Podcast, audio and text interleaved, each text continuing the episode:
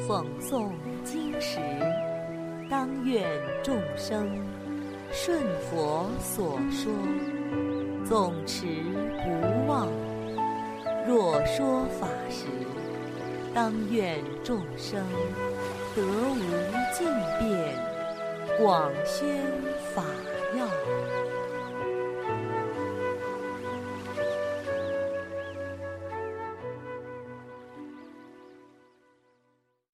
欢迎收听《同盟养正故事》。穿珠师。一直以来，大家虽然都非常敬仰弥勒比丘，但是却没有人想起来要请他吃饭。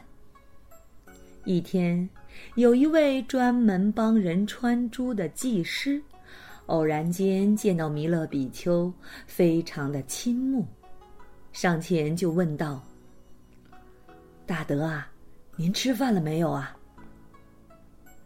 弥勒比丘回答说：“还没有。”于是，这位穿珠师就赶紧请弥勒比丘到他的家中，为他置办饮食。弥勒比丘吃完饭之后，就为穿珠师演说妙法。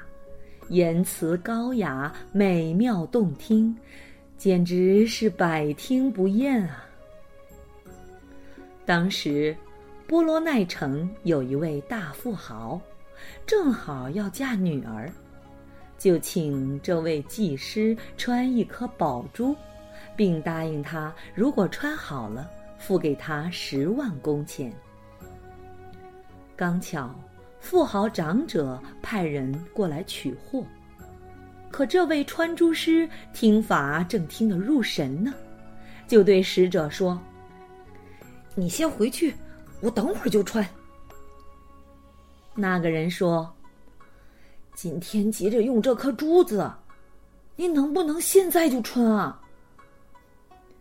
叮嘱过后，佣人就回去向长者报告。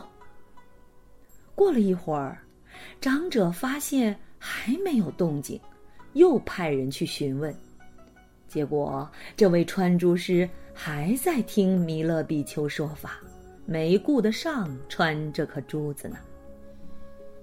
佣人又回去禀告长者，长者很是生气，说道：“我花那么多钱请他穿珠，结果他一推再推。”耽误我的大事儿，太过分了。他又一次吩咐佣人说：“你带着十万块钱再过去一次，如果他还没有穿好，就把宝珠一起带回来，不要让他做了。”结果，佣人第三次去取货时，发现穿珠师还在聚精会神的听法。还是没有穿珠，没办法，佣人就按长者的意思，着急的把宝珠要了回去。穿珠师也感到不好意思，只好把宝珠还给了佣人。穿珠师在弥勒比丘面前听法，心中法喜充满，没有丝毫的厌倦和退转。但是，他旁边的妻子很不满意，就发脾气责骂丈夫说：“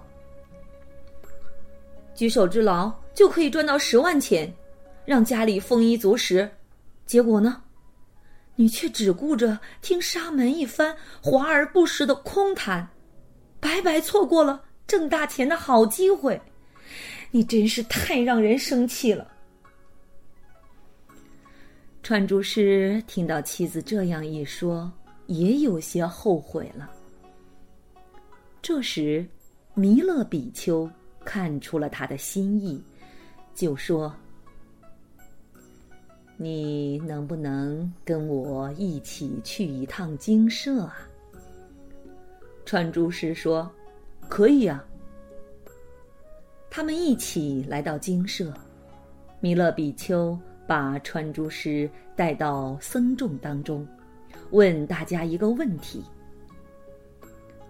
如果有施主请一位持戒清净的沙门去家里供养，他所得到的利益，跟有人赚到十万钱相比，哪一个更大一点呢？焦晨如长老说：“如果有人赚了一百车的珍宝，这个利益还比不上请一位持境界的沙门到家中供养得到的福报大呢。”舍利弗尊者说：“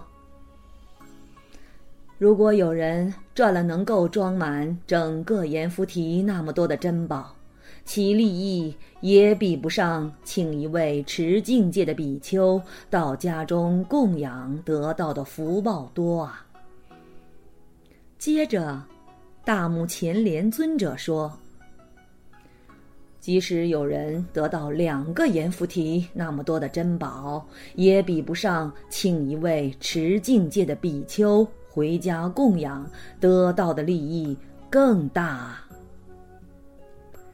其他的比丘也是用各种比喻来告诉这位穿珠师：“你是真的赚大了。”